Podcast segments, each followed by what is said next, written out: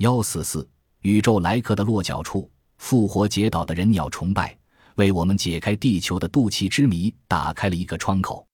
丹尼肯说，复活节岛是宇宙来客的落脚处之一，这是从天文望远镜中看到的银河系，看不到尽头的宇宙，蕴藏着无数人们解不开的秘密。据考古学家考证，复活节岛有可能是宇宙来客的落脚处之一。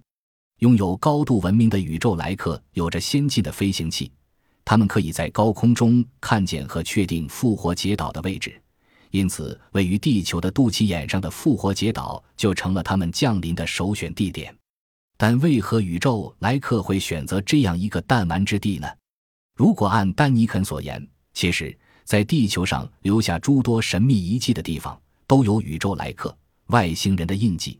而我们并不相信这样的假设。据考证，复活节岛远古时并非一个孤零零的小岛，它是沉没于太平洋中的古大陆——太平洲的一部分。有关沉没的太平洲，将在以后章节中做详尽的论述。宇宙来客来到复活节岛时，那时它还是一块巨大的陆地。宇宙来客有着先进的飞行器，他们可以在高空中看见和确定复活节岛的位置。因此，他们将这一居于地球的肚脐眼上的陆地作为了他们降临的优先地点。这是丹尼肯的又一解释。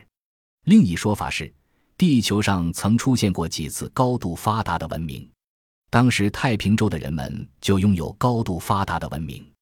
他们拥有飞行器，他们在地球上找到了世界的中心，那便是如今的复活节岛所处的位置。他们在复活节岛这儿。建了如同机器人般的高大雕像，以便他们在天空飞行时可以找到降落的标志。